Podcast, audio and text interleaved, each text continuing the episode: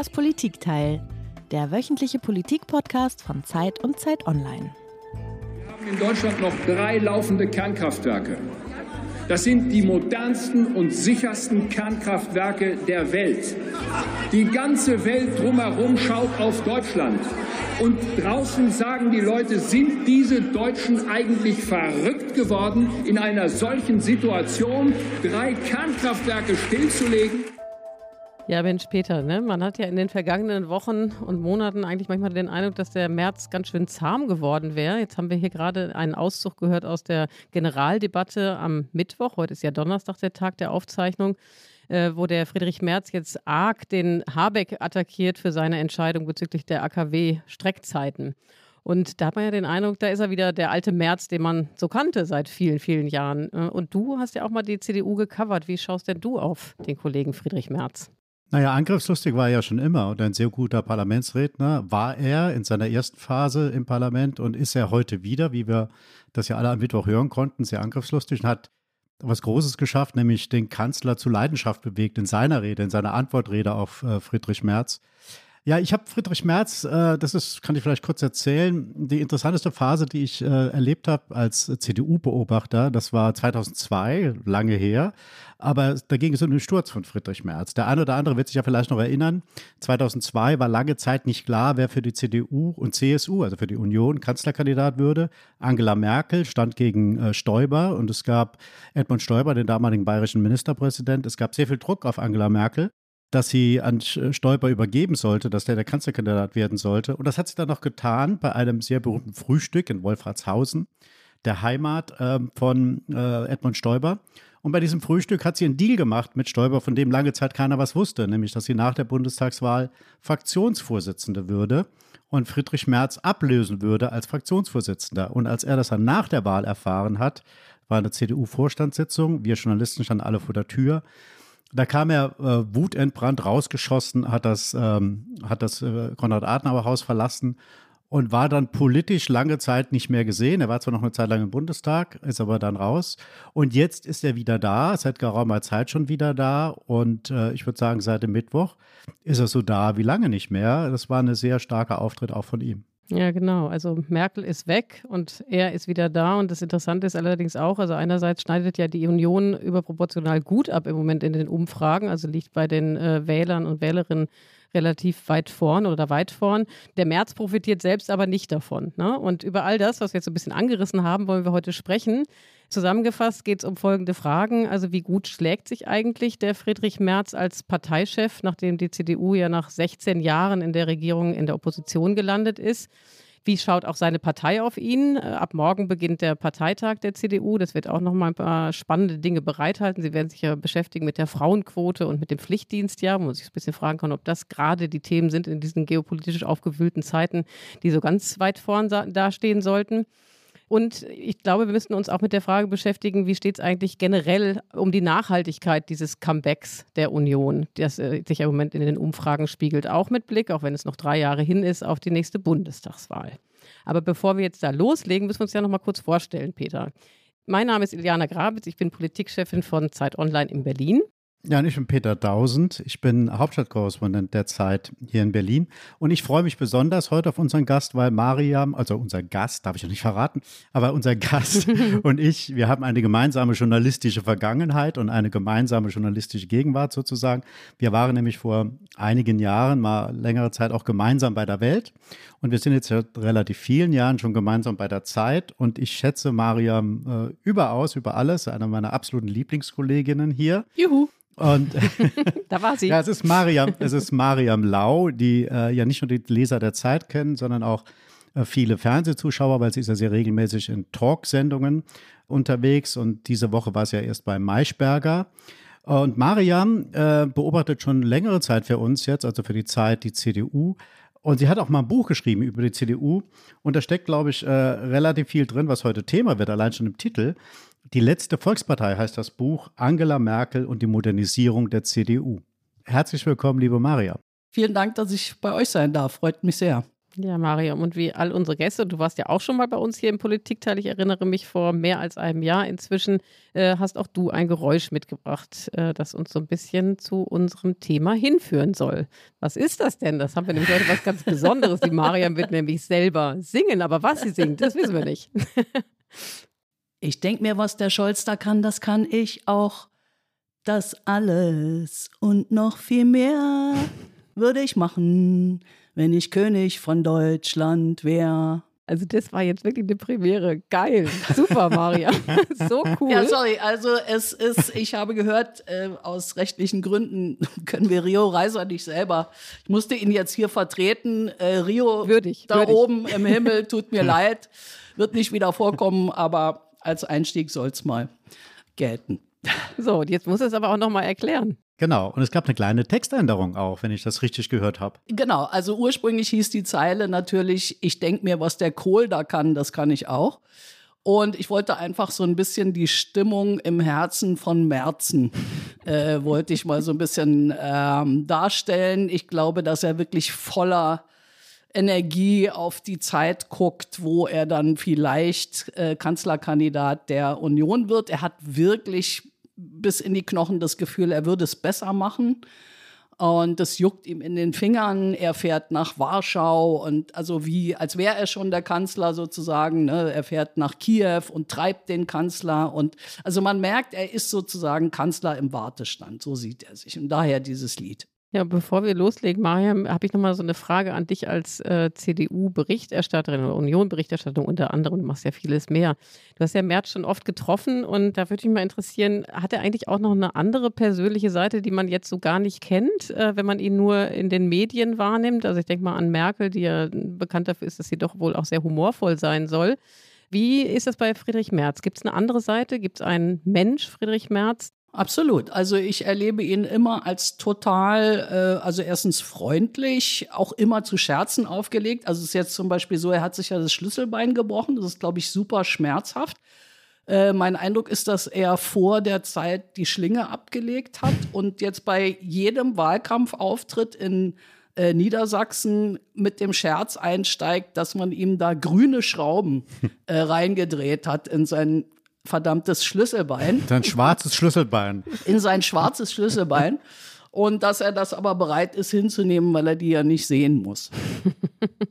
Also er ist, er ist freundlich, äh, wie gesagt, zu Späßen aufgelegt und total neugierig. Also er liest viel, er erkundigt sich bei Leuten, er bereist das Land auf und ab und so. Also man hat das Gefühl, da wacht jemand, also das ist jetzt übertrieben, aber der war ja lange raus und begegnet dem Land und auch der Partei mit echter Neugier. Und ähm, vielen stellt er sich nicht so dar, das weiß ich, aber also so erlebe ich ihn. Da wollen wir den Mann, den äh, Mariam so erlebt, auch, auch mal hören im O-Ton. Herr Bundeskanzler, ich möchte Ihnen im Namen der Unionsfraktion und der sie tragenden Parteien CDU und CSU danken für Ihre Regierungserklärung. Sie wissen, Sie wissen,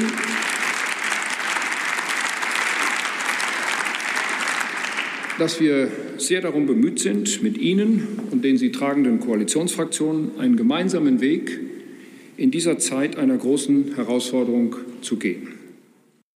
Sie können die hochkomplexen Fragen der Energiepolitik und der Versorgungssicherheit unseres Landes in einer solchen existenziellen Krise doch nicht allen Ernstes einem Bundeswirtschaftsminister überlassen, der zwar, wie wir immer wieder sehen, gefällig formulieren kann, dem wir immer wieder beim Denken zuschauen dürfen, der aber umgeben ist, der aber umgeben ist, ganz offensichtlich in seiner Partei und in seinem Apparat von einer Gruppe aus Lobbyisten der Umweltpolitik, die alles zur Strecke bringen, was auch nur einigermaßen Aussicht auf Erfolg hat, diese Krise in den Griff zu bekommen. Und äh, mit Verlaub, wie hilflos Herr Habeck Sie in diesen Fragen sind, das konnte man gestern Abend im deutschen Fernsehen beobachten. Man kann nur hoffen, man kann nur hoffen, dass ein Großteil der deutschen mittelständischen Unternehmer und vor allem der Bäckerinnen und Bäcker um diese Uhrzeit schon im Bett gelegen haben und geschlafen haben und das nicht mit ansehen mussten, was Sie da gestern Abend von sich gegeben haben. Tja, Das ist ja sehr interessant. Wir hören da eine ganze Bandbreite von Friedrich Merz, also den doppelten Merz, wenn man so will. Auf der einen Seite ist es der, was wir im ersten Soundbite gehört haben, der verantwortungsvolle Oppositionspolitiker, der in schwieriger Zeit auf den Kanzler äh, zugeht und Kooperation anbietet. Und dann die personifizierte Abteilung Attacke, was in Merz ja auch drin steckt. Aber welcher Merz ist denn jetzt der wahre Friedrich, liebe Mariam? Also ich sehe da gar keinen Widerspruch. Der, die Parole in der Union, in der Fraktion lautet im Moment, wir verhalten uns in dieser Kriegssituation, wo unser Land auch angegriffen wird, sozusagen, in einem Wirtschaftskrieg, ähm, staatstragend, aber nicht regierungstragend. Und das ist natürlich genau der richtige Unterschied. Ich fand ähm, die Rede gestern von ihm, die hatte so eine Art Wirkung wie so ein politischer Defibrillator. Scholz war dann wach und musste sofort aus seinem Überlegenheitsmodus und Durchblickermodus und ich habe einen Plan raus in die Kampfmontur, in der ihn auch seine Leute ja wahnsinnig gerne endlich mal sehen würden. Das ist schon mal gelungen in einer anderen ähm, Duellsituation von den beiden. Also im Parlament ist Leben und ähm, da finde ich, macht die CDU als Oppositionspartei genau das, was sie muss. Und ich finde, die Passage, die ihr ausgewählt habt, das ist auch ähm, ein echter Schwachpunkt ähm, der Regierung, den er da getroffen hat. Absolut. Und man freut sich fast über diese Lebendigkeit, also dass er den Total. Scholz endlich mal aus der Reserve holt. Also da war gestern so richtig was los und das war toll. Ja, ja die Taz, wenn ich doch eine, eine kurze, äh, kurz mal zitieren darf aus der Taz, das fand ich auch sehr bemerkenswert. Die Taz schreibt heute, äh, Parlament ist aus dem Merkel-Schlaf erwacht und das ist ja auch ein Kompliment aus äh, ungewohnter Ecke für den Oppositionsführer, finde ich. Total. Mariam, du hast ja gesagt, du siehst keinen Widerspruch äh, zwischen dem versöhnlichen Akt, wenn es eben um die großen äh, geopolitischen Fragen geht und dann jetzt eben äh, der Attacke im Detail. Ne? Ähm, aber an anderer Stelle, finde ich, gibt es schon ein bisschen Widerspruch, nämlich, dass er, der März, der ja eigentlich so für konservative Haltung steht, doch in den letzten äh, Monaten und Wochen immer mal wieder mit äh, Positionen aufgefallen ist, die ich jetzt eher so im linken Lager vermuten würde. Ja? Also einerseits hat er sich sehr stark gemacht für 1000 Euro Energiegeld für Arme. Ja, also und ist dabei über das hinausgegangen, was äh, die Ampel eigentlich fordert, die sich das ja eigentlich zum Ziel gesetzt hat, besonders die äh, einkommensschwachen Haushalte ins Visier zu nehmen. Und dann äh, ist, macht er sich jetzt im Moment auch stark mit ein bisschen Skepsis, aber immerhin für die Frauenquote. Und das wäre, hätte ich jetzt so drei, vier Jahre zurückgedacht, nicht unbedingt das gewesen, was ich von einem März erwartet hätte, dass er dieses Thema auf einen Parteitag setzt. Richtig, es ist auch so. Es ist eine Veränderung bei März. Ich glaube nicht, dass er vor zehn Jahren diesen Vorschlag mit den 1000 Euro gemacht hätte, den ich ehrlich gesagt instinktiv einfach vernünftig finde, dass Leute wie ihr beiden und ich äh, nicht in den Genuss von Staatsknete im Moment kommen, sondern wirklich die, die für die es jetzt richtig, richtig bedrohlich wird. Ähm, das finden, glaube ich, sehr, sehr viele Leute vernünftig und auch bei SPD und Grünen haben ihm da, glaube ich, heimlich viele applaudiert. Es geht dann nicht gegen die FDP und so weiter. Von daher er ist davon überzeugt, dass ähm, der Sozialflügel der Union vollkommen verkümmert ist. Also der hatte früher starke Repräsentanten der Arbeitnehmerflügel in Norbert Blüm beispielsweise. So jemanden gibt es heute nicht mehr. Der, der Flügel ist in der Partei praktisch vollkommen einflusslos. Karl-Josef Laumann fällt einem ein, aber der spielt auf der Bundesebene ja eigentlich auch keine Rolle. So, das weiß Merz. Aus dieser Überzeugung raus hat er auch Mario Chaya zu seinem Generalsekretär gemacht. Da kommen wir vielleicht äh, später noch drauf, warum, ob das eine äh, gute Entscheidung war. Aber das ist jedenfalls jemand, der in Marzahn gegen die Linke sein Mandat behauptet hat. Also er versucht Schritte in diese Richtung zu machen, aber politisch gedeckt ist das meiner Ansicht nach noch nicht. Und die Frauenquote da sendet er sehr interessante Botschaften, vor allen Dingen ein großes äh, verzweifeltes Achselzucken. Also die Union, die CDU verliert halt immer, immer mehr weibliche Wählerinnen und ähm, in der Partei, also im Bundestag, kann die Fraktion froh sein, wenn sie mal auf 20 Prozent ähm, Frauen kommt. Und er argumentiert einerseits mit der schieren Notwendigkeit und andererseits etwas schlitzohrig damit, dass das, was sie da jetzt beschließen wollen, nämlich so ein abgestuftes Modell bis 2025, dass das ja eigentlich gar keine wirkliche Quote sein wird. Und wenn es nicht gut läuft, dann wird man es auch wieder abschaffen. Ja, aber ich würde gerne noch mal einmal nachhaken, weil Merz hat ja immer, früher schon und dann auch in der Zeit, als er gar nicht mehr aktiv in der Politik war, aber sich ab und zu mal wieder geäußert hat und seitdem er seit 2018 wieder da ist, ja eigentlich auch lange Zeit die Sozialdemokratisierung der CDU kritisiert und gesagt, wir müssen wieder zurück, müssen das zurückdrängen. Und jetzt macht er eine Politik, Iliana hat es ja gerade aufgezeigt, die man durchaus als äh, Fortschreitung äh, oder Fortschreibung der Sozialdemokratisierung äh, beschreiben könnte. Also was hat sich da bei ihm verändert? Ist das eine taktische Positionierung, weil man weiß, das muss man auch mit bedienen? Oder hat sich wirklich sozusagen, hat er einen Erkenntnisgewinn, äh, ähm, hat ihn dazu bewegt, jetzt so aufzutreten? Die CDU verliert von Bundestagswahl zu Bundestagswahl eine Million Wähler an den Tod, ehrlich gesagt. Und sie muss also schlicht und ergreifend gucken, wo sie sich neue Milieus erschließt. Und diese Frauenquote hat mit Sozialdemokratisierung, glaube ich, wirklich gar nicht so viel zu tun, sondern einfach mehr mit dieser schieren Notwendigkeit. Die Leute, es müssen neue Leute her, neue Frauen braucht das Land. Und ähm, diese Forderung mit den 1000 Euro, der steht gegenüber, was weiß ich, das Festhalten an der schwarzen Null, die Pendlerpauschale und, und, und. Also zig Dinge, wo man sich doch eklatant von den Sozialdemokraten äh, unterscheidet. Also ich würde da nicht zu viel politischen Gehalt rein denken. Aber trotzdem ähm, würde mich nochmal interessieren, wie du bewertest, wie die Partei selber auf März guckt. Ne? Also, weil ähm, das ist ja schon, also man, also große Teile der Partei haben sich ja gewünscht nach der Ära Merkel, dass jetzt eben die CDU auch einen Neuanfang macht ne? und zu ihren alten Werten zurückfindet.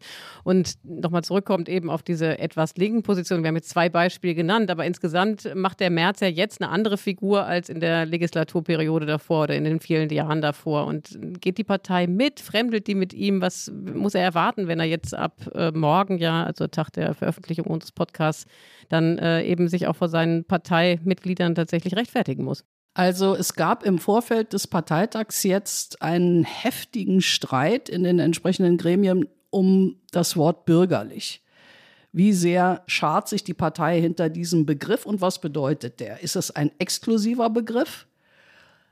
Das würden die äh, sogenannten März-Ultras so sehen? Oder ist es ein Begriff, mit dem die Partei signalisiert, äh, wir sind den Extremen abhold. Wir wollen nichts mit ganz rechts zu tun haben und natürlich erst recht nichts mit ganz links.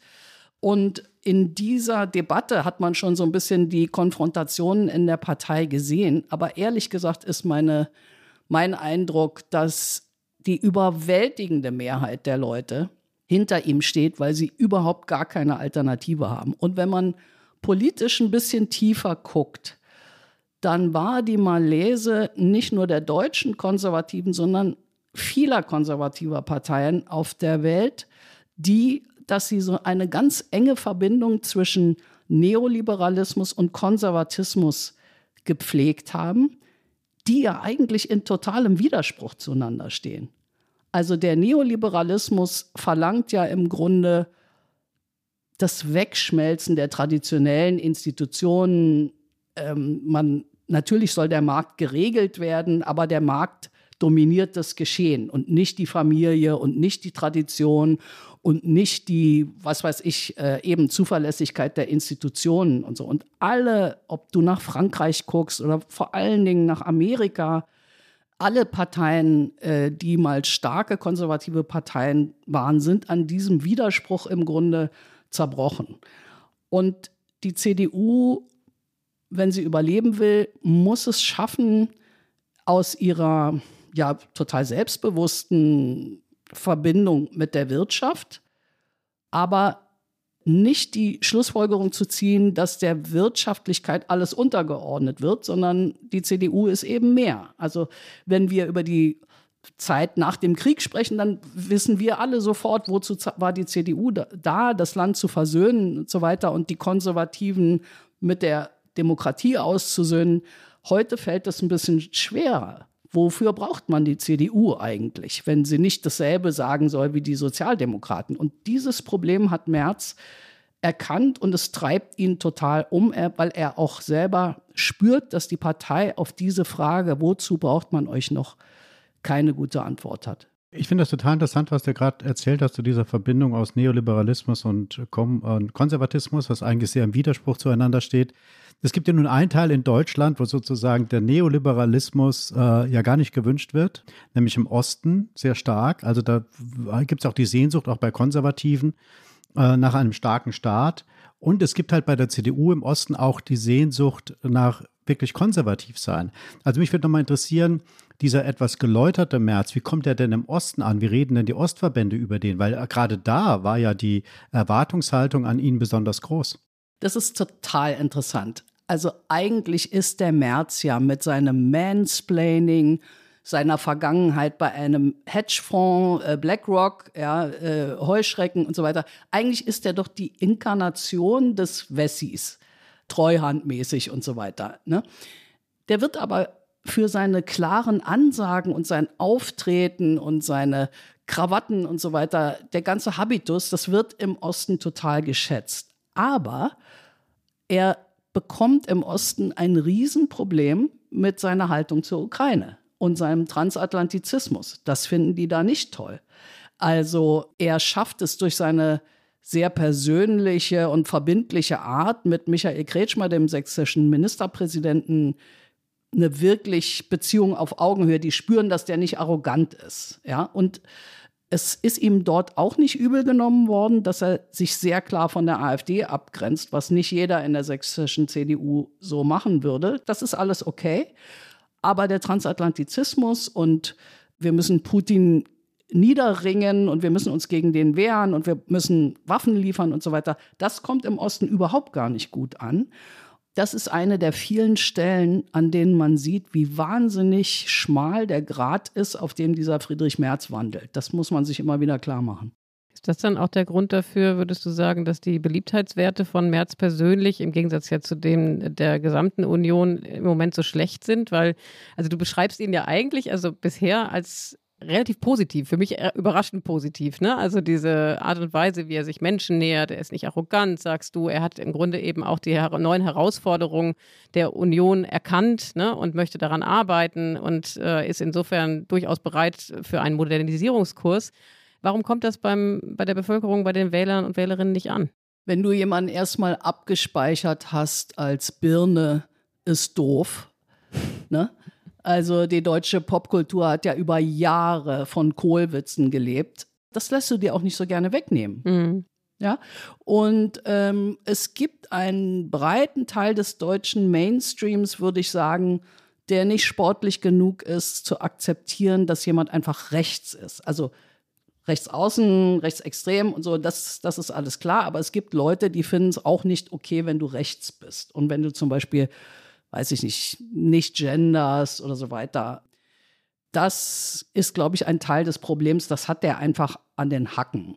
Und dann muss ich zugeben, dass es natürlich Momente gibt, wenn zum Beispiel Friedrich Merz in Talkshows mit Luisa Neubauer äh, von Fridays for Future zusammentrifft, dann ist die alte Arroganz auch schnell mal wieder da. Das stimmt schon nachher tritt ihm jemand auf die Füße und dann versteht er das auch wieder, dass das nicht so okay war. Aber instinktiv ist dann erstmal, was glauben Sie eigentlich, wer Sie sind? Das merkt man ihm so an. Das ist richtig und er wird da eine Weile brauchen, um diese Scharte auszuwetzen. Und wenn ich das noch ganz kurz sagen darf, wenn man sich mal für einen kleinen Moment vorstellt, Merz wäre jetzt Kanzler und würde diese Sachen machen, also Waffenlieferungen, äh, Wiederbe also Aufrüstung der Bundeswehr ähm, und so weiter boah, was dann auf den Straßen los wäre. Ne? Hm, ja. Weiß ich nicht, aber das ist ja, das, eine andere Meinung dazu haben, aber ist jetzt egal. Wir wollen doch mal dem positiven Friedrich-Merz-Bild, ähm, das Mariam hat, so ein paar Äußerungen entgegenstellen, die da vielleicht ein bisschen dran rumkratzen können. Wir sind in einer ganz schwierigen Situation. Das hängt nach meinem äh, Eindruck aber vor allem damit zusammen, dass sich seit Jahren äh, über dieses Land äh, wie eine, wie ein, wie ein Nebelteppich äh, die, die Untätigkeit und die mangelnde Führung durch die Bundeskanzlerin äh, legt. Das kann so nicht weitergehen. Hey, und wir diskutieren hier über Gläubiger oder Gläubigerin. Aber wir haben im Augenblick ein paar andere Probleme, die wir lösen müssen. Also ich sage mal so, über, über die Frage der sexuellen Orientierung, äh, das geht die Öffentlichkeit nichts an, solange sich das im Rahmen der Gesetze äh, bewegt und solange es nicht Kinder betrifft, an der Stelle ist für mich allerdings eine absolute Grenze erreicht, ähm, ist das kein Thema für die öffentliche Diskussion. Tja, das war einmal Kritik an Merkel, dann war es Kritik am Gendern und dann gab es eine merkwürdige Verbindung von Homosexualität äh, und Kindesmissbrauch. Wir haben da gerade Friedrich Merz gehört, wie ein, eigentlich die SPD und die Grünen lieben, ja, nämlich einen, der genau. ziemlich große Angriffsflächen äh, bietet. Mhm. Ich will nur bei dem next, äh, bei der letzten Bemerkung nochmal nachhaken dieser Kurzschluss äh, Homosexualität und direkt kommt er dann zum Kindesmissbrauch. Ist das Anzeichen einer Denke, die in vielen Köpfen in der CDU noch vorhanden ist? Es gibt in der CDU, sagen wir mal, nicht besonders gut ausgeleuchtete Ecken, in denen alles Mögliche gedacht wird. Auch über den Staat, Frauen in Führungspositionen und, und, und. Das stimmt.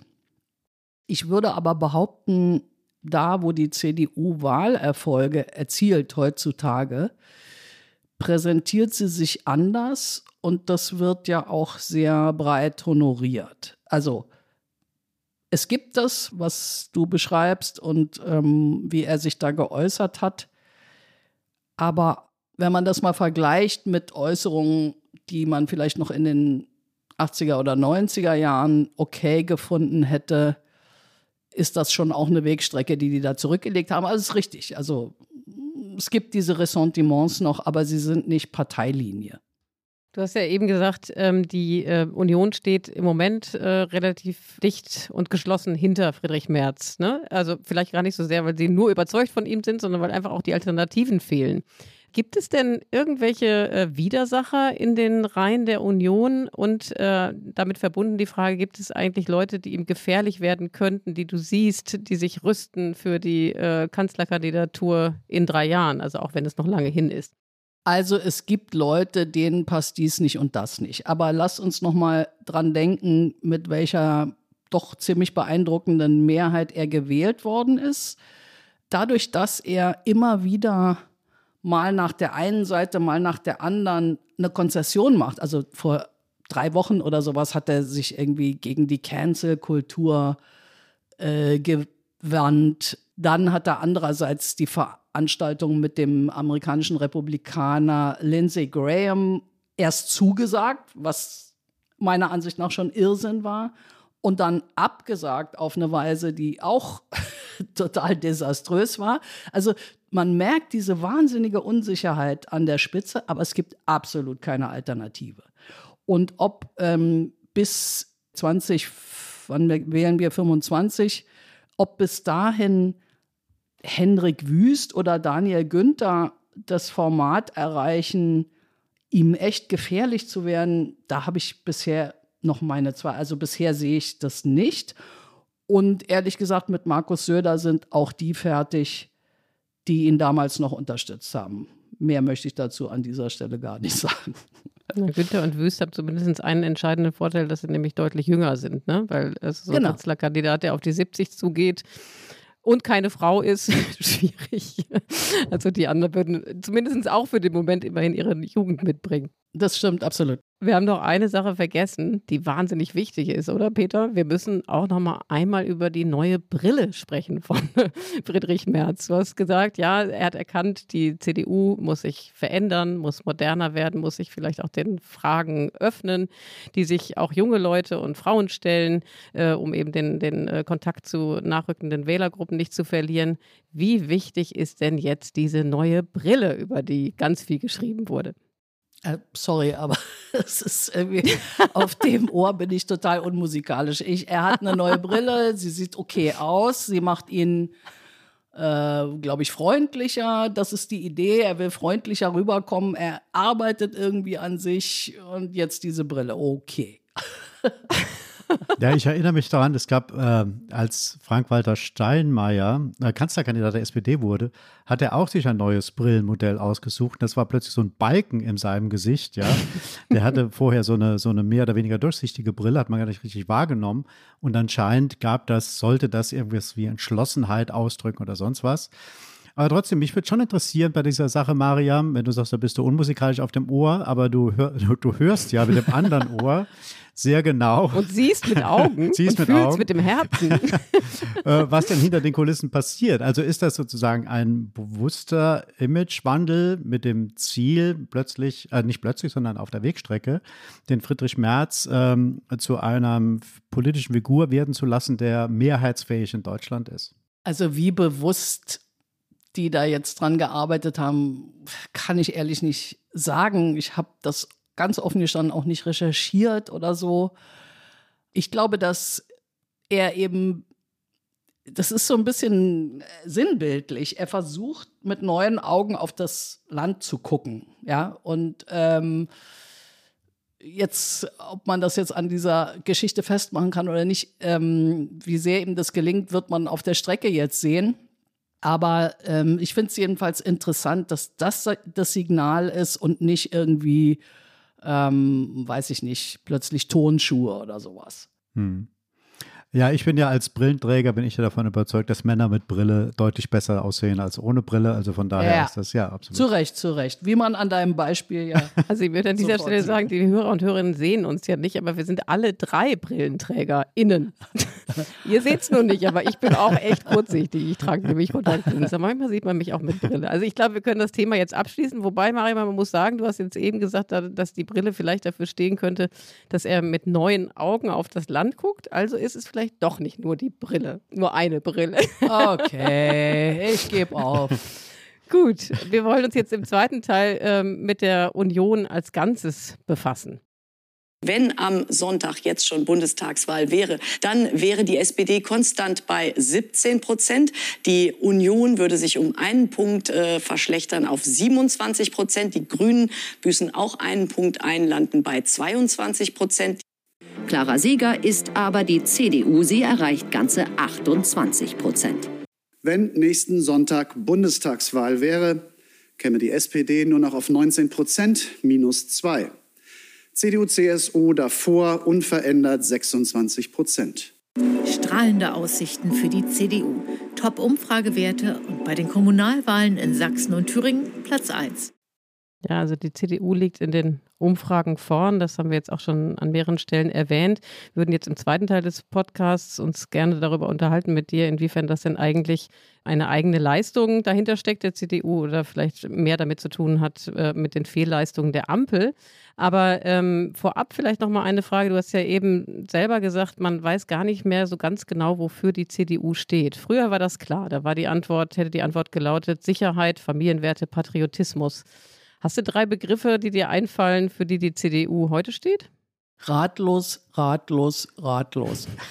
Also natürlich ist es so, dass die CDU jetzt in dieser Krise so eine Art Windfall äh, erzielt hat, also politisch davon profitiert hat, dass Themen, ihre Themen der Wehrhaftigkeit und NATO und Westbindung und pro Bundeswehr und so weiter, die so ein bisschen im Schrank vor sich hingestaubt waren, ehrlich gesagt, oder verstaubt oder angestaubt, die glänzen jetzt plötzlich wieder und erhalten Aktualität und Brisanz und so weiter. Das ist, das nenne ich eine Übergewinngeschichte äh, so. Und ähm, die Frage, ob man daraus jetzt wirklich was Nachhaltiges machen kann, die ist meines Erachtens noch nicht beantwortet, zumal eben, wie wir ja schon besprochen haben, in der CDU selbst das auch sehr bröckelig ist. Also sowohl Markus Söder als auch äh, Michael Kretschmer haben daran Zweifel geäußert und so. Also mh, das ist äh, alles auch noch nicht in Stein gemeißelt. Und darüber hinaus ist es halt echt schwer für die CDU in der Situation, da hatte Olaf Scholz, finde ich, total recht, wo es um die Klima, um die Energiewende geht und wo ganz klar ist, dass sie mit Schuld daran ist, entscheidenden Anteil daran hatte, dass wir in der Situation sind, in der wir jetzt sind. Wie will sie da rauskommen? Also was ist ihr eigener, was ist das CDU, was ist die CDU-spezifische Antwort auf diese unfassliche, gefährliche Klimasituation, die wir haben? Und da sehe ich noch nicht so viel. Außer so ein bisschen wir brauchen mehr Wasserstoff, wir müssen mehr CO2 im Boden verklappen und so weiter. Also so technische, das ist ja immer das Ding gewesen. Ne? Die CDU hat immer gesagt, wir müssen das technologisch lösen und nicht durch Verzicht. Und wenn wir das machen, dann kann eigentlich alles so weitergehen wie bisher. Das ist das Signal, das die CDU den Leuten immer noch geben möchte. Und das wird einfach nicht funktionieren. Das sehen auch sehr viele Leute, glaube ich. Also wenn ich dich da richtig verstehe, Mariam, dann siehst du sozusagen allein den Grund dafür, dass die CDU jetzt in den Umfragen wieder deutlich vor anderen steht, also sozusagen in den Defiziten ja. oder auch in diesem, es ist ja eigentlich auch ein Prozess, der relativ normal ist, den wir oft beobachtet haben nach Bundestagswahlen. Egal wer gewählt wird, die neue Regierung fällt erstmal zurück und die Opposition profitiert. Aber gibt es nicht irgendwas, was die Union seitdem also in deinen Augen richtig gemacht hat? Also wo man sagen kann, das ist auch ein Stück weit, ein kleiner Teil vielleicht, aber auch ein, doch immerhin ein Anteil, der diese Umfragen, positiven Umfrageentwicklung für sie äh, bewirkt hat. Total. Also die Oppositionsarbeit, die die CDU gemacht hat, war in meinen Augen über weite Strecken sehr, sehr gut. Davon würde ich die Corona-Politik ausklammern, aber alles, was mit Ukraine zusammenhängt, das war richtig, richtig gut. Also sie haben sehr oft Aktionen gemacht, die Scholz dazu gezwungen haben, nach Kiew zu fahren, die äh, der Antrag auf schwere Waffen musste dann aus der Regierung kommen, weil die wussten, die CDU wird einen stellen und so weiter. Also das war richtig gut, fand ich, weil man eben nicht im Ton überzogen hat, sondern dieses gemacht hat, was wir vorhin besprochen haben. Äh, staatstragend, aber nicht regierungstragend. Das war sehr, sehr erfolgreich. Und also ich glaube, dass die, dass viele Leute das honorieren und dass sie verstehen, eben wie gesagt, diesen schmalen Grad, auf dem der März geht, rechts, aber keine Ressentiments. Das ist die, ähm, wenn er das durchhält und nicht, was ihm gelegentlich passiert, in die alten Impulse zurückfällt, dann kann sich das noch ausbauen lassen. Aber ehrlich gesagt, wenn man sich in der CDU umhört, dann sagen alle 27 Prozent bei der Performance der Ampel ist nicht toll. Wir müssten hm. mindestens bei 35 sein. Ähm, und das weiß auch Merz. Ja, aber das ist vielleicht auch eine Sehnsucht nach einer Zeit, die unwiederbringlich verloren gegangen ist. Also, dass man in diesen Größenordnungen bundesweit Ergebnisse erzielt, ist ja etwas, was Meinungsforscher sagen, wird sehr unwahrscheinlich werden, dass wir uns ja. auch dauerhaft auf äh, ja. Dreierkonstellationen einstellen müssen. Ja, das total, klar. Äh, also wenn man dann Daniel Günther in ähm, Schleswig-Holstein gesehen hat, dass da noch über 40 Prozent möglich sind und so, das weckt natürlich nostalgische Erinnerungen, aber es ist vollkommen richtig, was du sagst. Die Wahrscheinlichkeit, dass das im Bund passiert, ist äh, nicht sehr groß. Was total interessant ist, finde ich, ist, er hat ja, Merz hat sich ja in der Rede gestern sehr stark vor allen Dingen an Robert Habeck abgearbeitet, weil er schon kommen sieht, und das zeigen die Umfragen ja auch, das wird sein äh, Hauptkontrahent sein. Die, die SPD wird weiter runtergehen. Die Grünen, wenn sich das aktuelle Desaster von Habeck jetzt nicht auswächst oder so, werden auf Augenhöhe mit der CDU sein. Und die CDU muss also immer mit den Grünen gleichzeitig kooperieren, denn sie sind ihre einzige Regierungsoption und konkurrieren. Und das ist politisch sehr, sehr schwierig für die Partei zu machen. Ja, das halte ich noch ein bisschen für zu apodiktisch, wenn ich noch einmal kurz was dagegen sagen Nein. Wir haben doch erlebt im äh, vergangenen Bundestagswahlkampf, wie volatil die Zeiten sind, ja, wie schnell sich Stimmungen drehen lassen. Wer hätte denn gedacht, dass die SPD den Kanzler stellen wird, ein halbes Jahr vor der Bundestagswahl? Du, äh, du, du hättest genau. es gedacht. die Steilvorlage. Ganz unauffällig mal eingestreut, Peter. Ja, es gab mal Leitartikel in der Zeit. Genau, also wir müssen das kurz für die Hörer und Hörerinnen, glaube ich, ding klar dong, machen. Ding dong. Genau, nochmal genau. Kannst vielleicht nochmal einen kleinen Tusch singen, Mariam. Tada. Also Pet Peter Tausend, mein Co-Moderator, hat schon ein halbes Jahr bevor Scholz gewählt wurde und noch keiner daran gedacht hat, prophezeit, dass er Kanzler werden könnte, richtig? Ja, dafür wurde ich kollektiv ausgelacht in der großen Konferenz bei uns. Aber äh, naja, aber was ich sagen wollte, es geht jetzt weniger um mich. Nein. Aber war ja trotzdem schön. Ähm, was, was ich sagen wollte, ist, ich glaube, es ist wahnsinnig schwierig, äh, Sachen vorherzusagen, die sich auf äh, drei Jahre jetzt beziehen, wenn die nächste Bundestagswahl ansteht. Also ich sehe gerade, wir sind ja gerade bei einem Punkt, wo die Grünen durch diesen Habeck-Vorfall Und wir kennen ja alle die medialen Mechanismen, dass man, wenn man jemanden hochgeschrieben hat, wird er wieder runtergeschrieben. Also es kann sich so viel verändern. Ähm, vielleicht haben wir auch wieder eine Situation, wo wir in die 40er Prozentpunkte für eine Partei kommen. Ich, also das ist wahr, es wird wahnsinnig schwer werden, sowas vorherzusagen. Klar. Aber umso Klar. lieber tun wir es ja als Journalisten immer wieder. Ja, wir gucken in die große Glaskugel und wissen, was passiert. Naja. Kommen wir mal von der Glaskugel in die äh, Bühnen der Ebene oder ins ganz Konkrete. Ein bisschen langweilig vielleicht, ich weiß, aber nochmal mit Blick auf den Parteitag morgen, der ja beginnt. Also ich finde, äh, Mariam, du hast ja eben gesagt, dass die äh, CDU noch überhaupt gar keine Antworten gefunden hat, zum Beispiel auf die große äh, äh, Klimakrise. Das ist das eine. Das, was einen ja verwundern kann, wenn man jetzt auf diesen Parteitag guckt, ist, dass die als große Themen gesetzt haben. Sicherlich geht es auch um was anderes, aber was so nach außen dringt, ist Frauenquote einerseits, andererseits geht es um das Pflichtdienstjahr. Sind das denn so die richtigen äh, Schwerpunkte, die die Naja, ja, das ist so ein bisschen ähm, in der medialen Darstellung, glaube ich, etwas verrutscht. Die Absicht ist eigentlich im Gegenteil. Also die Frauenquote wollen sie so schnell wie möglich abhandeln. Zack, zack, zack, zack, äh, soll das gehen. Und die größere Aufmerksamkeit soll dem Leitantrag gewidmet werden, in dem die CDU eben die Regierung kritisiert und beschreibt, was an den Maßnahmen falsch ist und wie man jetzt die Lage retten könnte. So, das, das soll eigentlich äh, der Schwerpunkt sein. Dann wird es, also so, äh, die Grundsatzprogrammdebatte mh, wird eine Rolle spielen und eben in der Tat auch das Pflichtjahr und die Frage eben, was für eine Partei will die CDU sein, bürgerlich oder was und was bedeutet das und so. Also ähm, der Leitantrag, in dem man das Land äh, als vor dem Abgrund charakterisiert und so weiter, das soll viel mehr Aufmerksamkeit bekommen. Also die, man will gerade den Eindruck vermeiden, oh weia, äh, das Land fährt vor die Wand und wir reden über, nur über uns. Ja, aber wir wollen ja über die CDU heute reden, deshalb würde ich ganz gerne doch nochmal bei der Frauenquote nachhaken und auch beim Pflichtjahr eigentlich. Also bei der Frauenquote zunächst einmal, äh, Friedrich Merz hat sich ja dafür ausgesprochen, aber es, im Vorfeld gab es jetzt eine Berichterstattung, dass es keineswegs äh, sicher sei, ob die jetzt kommt oder nicht. Was ist denn deine Prognose? Ich glaube, die wird kommen. Also es wird kein tolles Ergebnis werden. Es wird irgendwie so, wird mal schätzen, so 60-40 sein. Aber äh, sie wird kommen. Und warum tut sich die CDU traditionell so schwer, damit diese Frauenquote einzuführen? Ja, das ist also interessant, dass der Witz ist ja eigentlich der.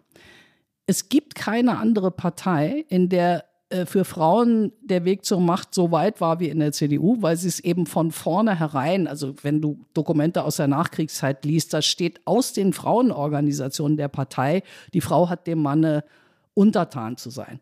Und trotzdem ist die CDU die einzige Partei, in der 2018 eine Frau die Macht an eine andere Frau übergeben hat. Peter, wir hatten darüber schon mal äh, länger debattiert. Du siehst das alles ein bisschen anders, aber ich finde, das ist eigentlich der Hammer.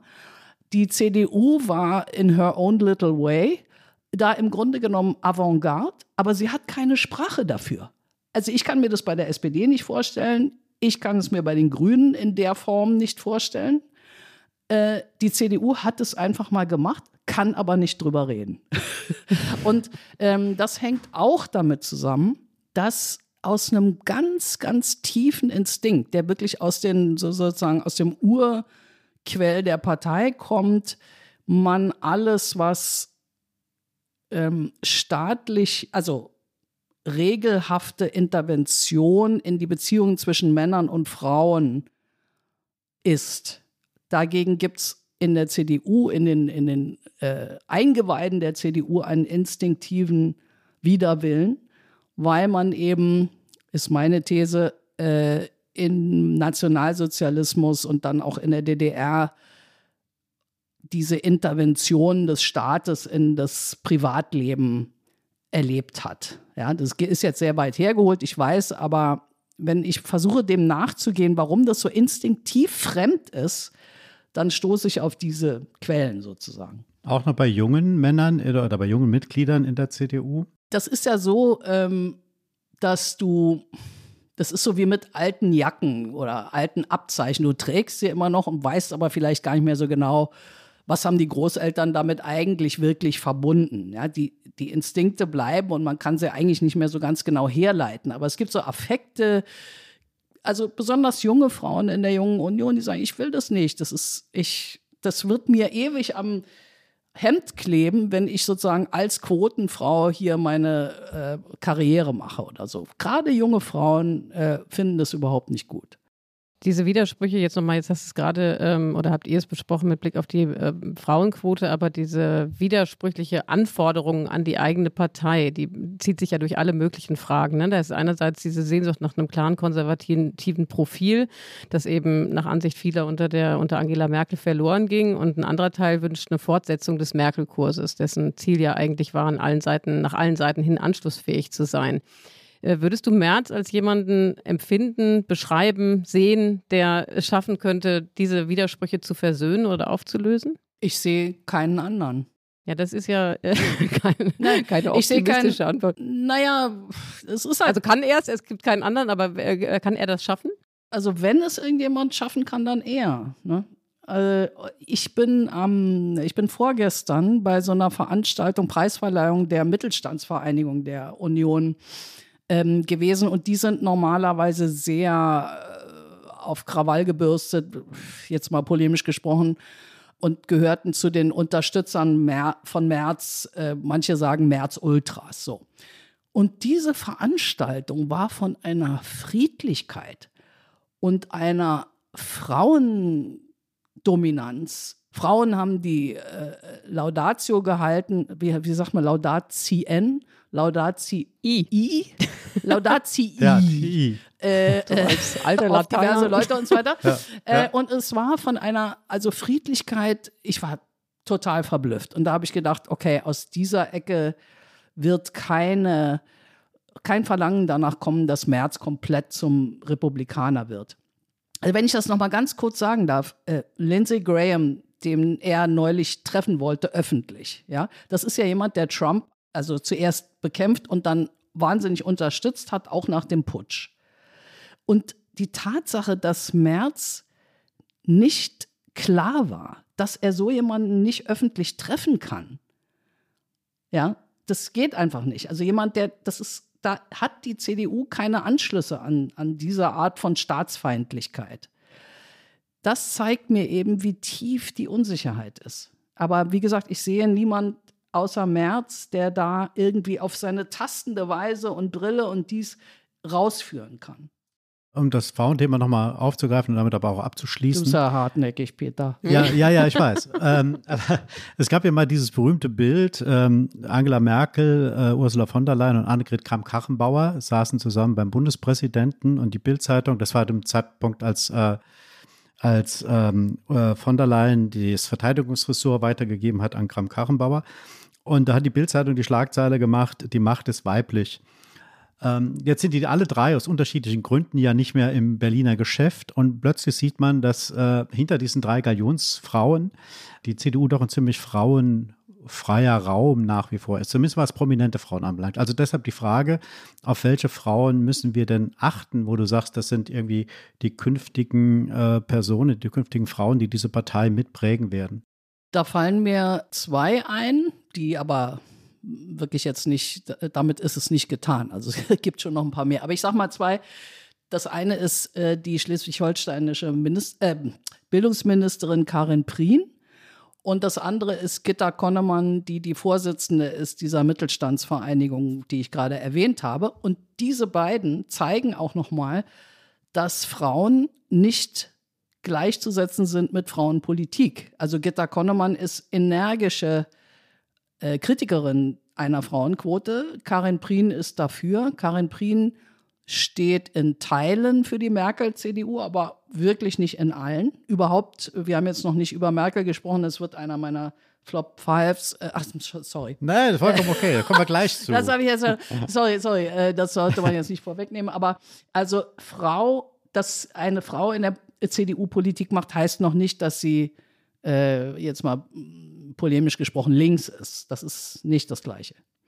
Also es gibt einige, aber in welche Richtung die gehen wollen. Ob die zum Beispiel in Richtung Quote gehen wollen, ist damit noch gar nicht gesagt.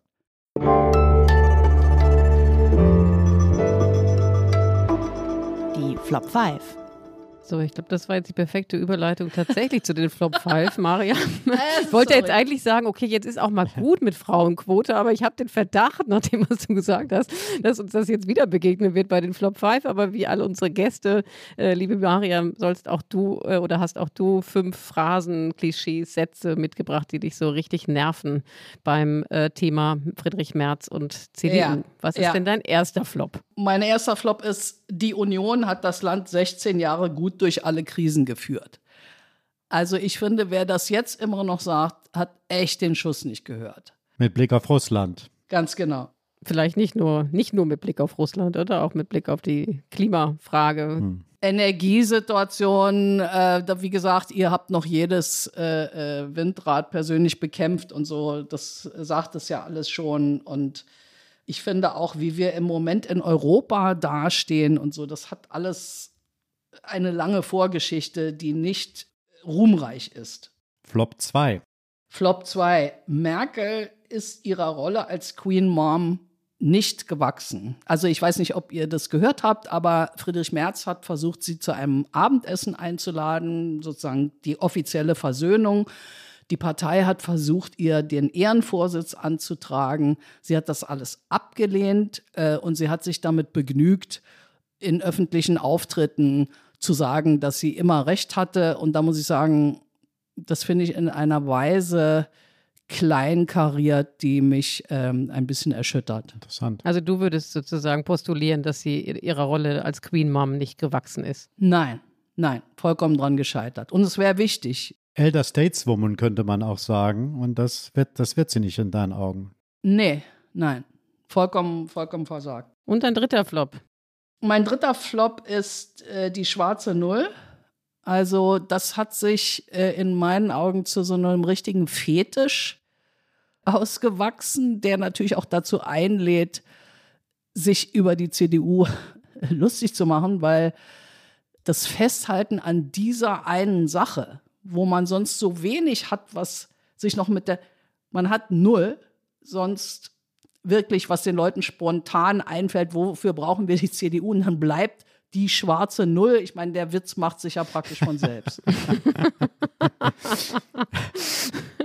so, dann äh, mein vierter Flop ist, ich weiß nicht genau, wann das angefangen hat, aber seit einiger Zeit, und ich glaube, das ist seit der seit diesem blutigen Kampf zwischen Markus Söder und Armin Laschet, spricht die CDU immer von sich als der CDU Deutschlands. Ist euch das mal aufgefallen? Nee, noch nicht, aber ich werde jetzt genau hinhören. Ja. Nee, mir auch nicht. Ich muss das mal recherchieren, wann das angefangen Ich glaube, das hat da angefangen und das ist, es wird immer extra betont, die CDU Deutschlands. Warum sagt man das so? Und ich glaube, das hängt auch damit zusammen, dass man eben so unsicher ist über die eigene Rolle und dann immer noch sagen muss, okay, außer uns gibt es niemanden in Deutschland oder so. Ja, interessante Beobachtung. Wir werden, wir werden drauf gucken, Peter, oder? Absolut. Ihr müsst mal, ihr müsst mal drauf achten, Ja. das ist echt merkwürdig. Und jetzt kommen die Frauen, oder, Mariam? Nee, ähm, Hast du ich, ausgewechselt? Ich dachte, die Frauen, ja, Ah, ich okay. habe ich hab gedacht, die Frauen haben wir jetzt mal. Nee, aber mein, ähm, mein Flop ist, es gab neulich eine unfasslich dekouvrierende Markus Lanz-Sendung mit dem CDU-Generalsekretär äh, Mario Chaya, in der ähm, Lanz ihn unerbittlich gegrillt hat, unter anderem dafür, dass er vor 16 Jahren Fahnenflucht begangen hat, offenbar irgendwie mehrfach und Zweifach, dafür zweimal. zweimal äh, und dafür zu 2000 Mark Strafzahlung verdonnert wurde. Und was war seine Antwort auf den Vorhalt? Ich hatte so eine wilde Jugend. Äh, Das wär- ich, das lässt mich sprachlos. Also, was sagt es eigentlich? Also, was sagt es eigentlich über die CDU aus, dass nach diesem Auftritt kein So. Aufschrei kommt und dass Ja. nicht Leute sagen, also der ist ja nicht mehr haltbar. Ehrlich gesagt, ich glaube, es gab einen Aufschrei. Er ist nach der Aufzeichnung gesehen worden, wie er sehr, sehr viel telefoniert hat. Aber es gibt einfach nicht die Option, jetzt vor dem Parteitag einen Generalsekretär auszuwechseln. Werbung. Sie suchen einen neuen Job? Berufliche Veränderung oder wollen endlich ihre Karriere vorantreiben? Dann sind Sie bei Academics genau richtig. Academics ist der führende Stellenmarkt und Karrierebegleiter für alle, die Lust auf einen Job in den Bereichen Wissenschaft, Forschung, Öffentliches oder Gesellschaft haben. Wir unterstützen Sie bei Ihrem nächsten großen Schritt. Melden Sie sich jetzt für unsere Jobmails mit persönlichem Suchprofil an auf academics.de.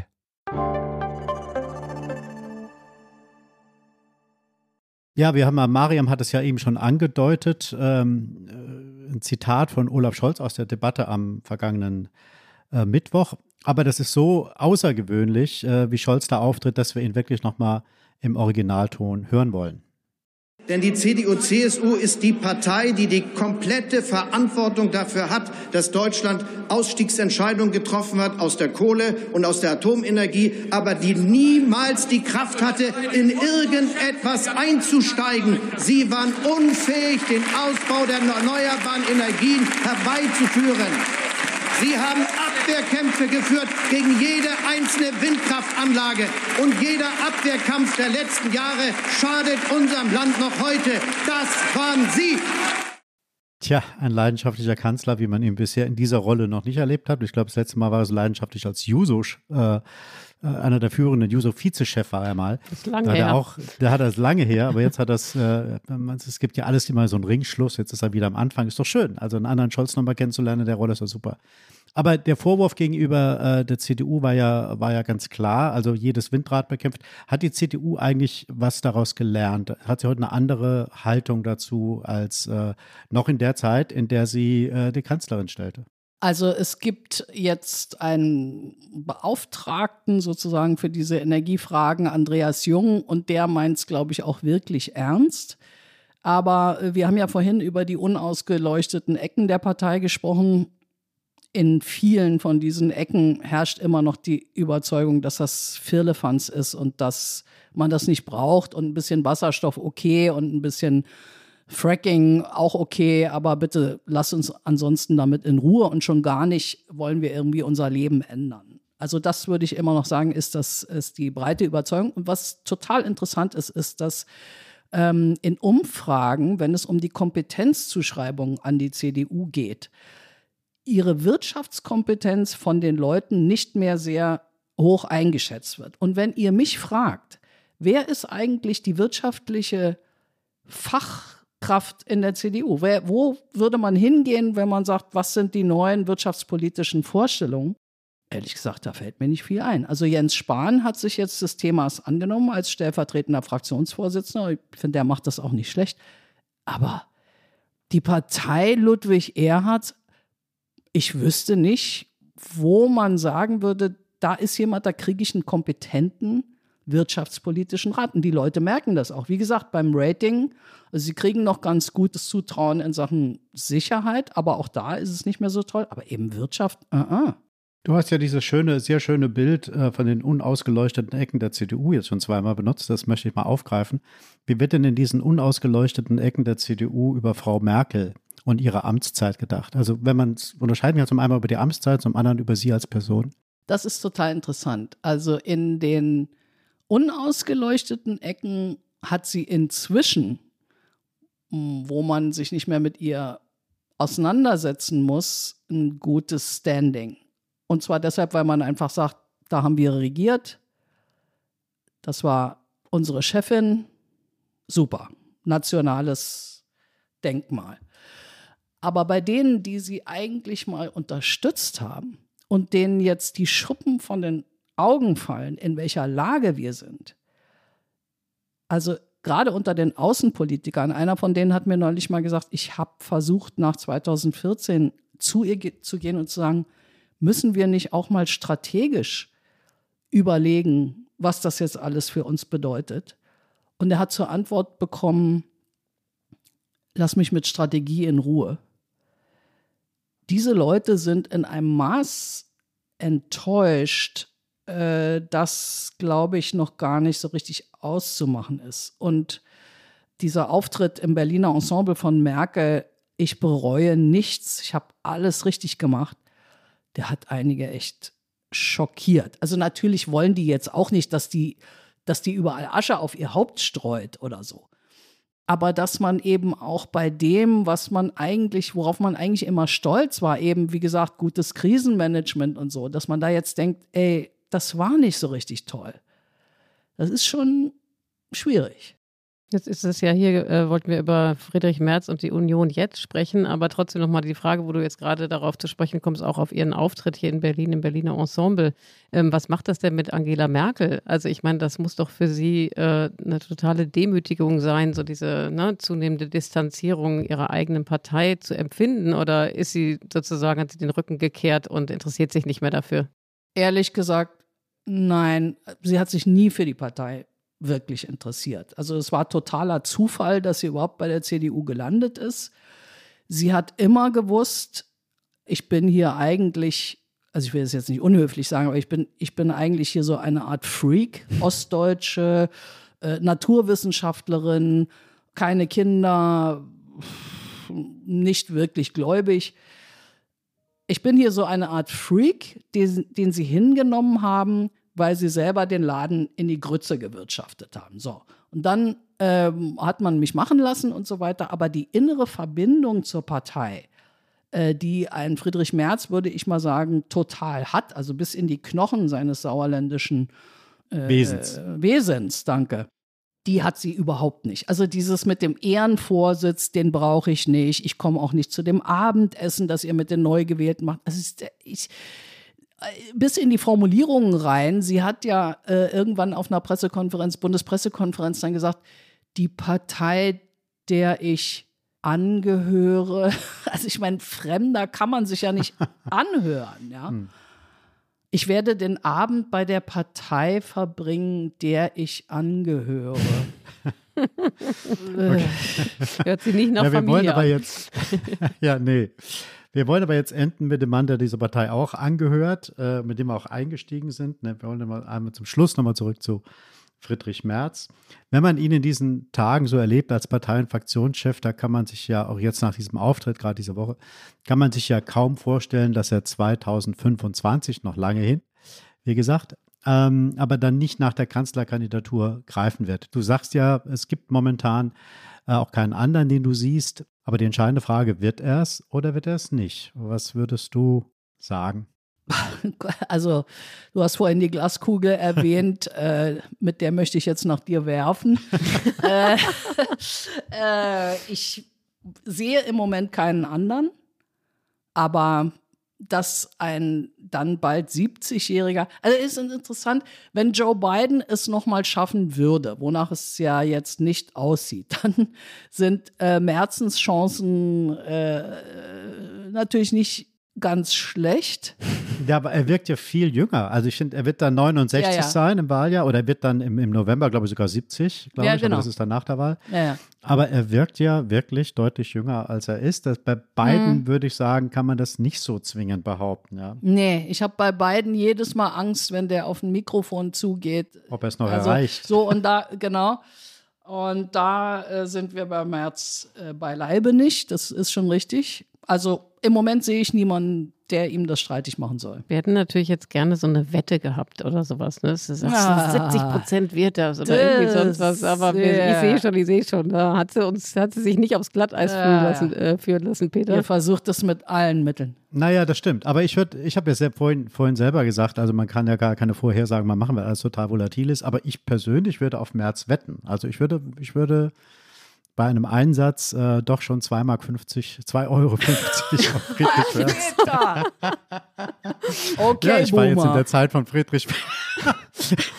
ich war in der Zeit von Friedrich Merz wieder angelangt. Ich war jung und brauchte das Geld. Okay, 2,50 Euro sagt Peter. Marian will sich nicht äußern. Ich halte mich jetzt auch mal zurück, aber äh, möchte mich an dieser Stelle und wir uns, glaube ich, Peter, beide sehr bedanken bei dir, Mariam, dass du bei uns warst. War wirklich eine tolle Stunde. Ich habe viel mitgenommen. Ich habe auch äh, vor allen Dingen deinen etwas für mich äh, erstaunlich versöhnlichen Blick auf Friedrich Merz mitgenommen Ah, und werde umso mal. gespannter verfolgen, was jetzt am Wochenende beim Parteitag passiert.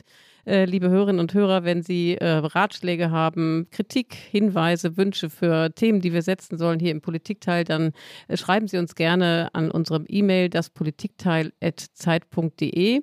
Und in der nächsten Woche, Peter, es hält immer noch an hier mit unserem Tohuwabo über die Sommer, über den Sommer hinweg, wirst du mit Tina nochmal am Mikrofon sein und danach sind wir dann wieder im normalen Wechsel. Dann die Woche drauf sind wir beide wieder am Start. Ja, absolut, freue ich mich schon drauf. Und zum Schluss möchten wir uns noch bedanken äh, bei Pia und Ole, dem Team von Pool Artists, bei Christina für die zahlreichen und sehr verschiedenen und sehr aufschlussreichen O-Töne, die wir heute gehört haben. Und last but not least natürlich einen großen, großen Dank an Mariam, äh, die singende Korrespondentin. du hast hier ganz neue Maßstäbe Tja. gesetzt. Ja, wir gucken mal, ob wir da einen festen Bestandteil draus machen können. Fürchte nur, dass dann viele Leute absagen wegen dieses Grundes. Also vielen Dank und dann bis ein andermal. Ciao. Danke euch. Ah, es gibt noch eine Tasse, die darf ich natürlich nicht vergessen. Die bringe ja, ich dir damit. gleich rüber. Bring ich dir gleich Hast rüber. du die andere genau. auch noch, ja, Mariam? Die erste aus Porzellan? die andere auch, ja. Ja, das ist, steht alles bei mir im Schrank.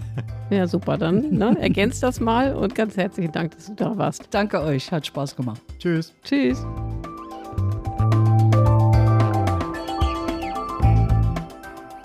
Das Politikteil ist ein Podcast von Zeit und Zeit Online, produziert von poolartists.de.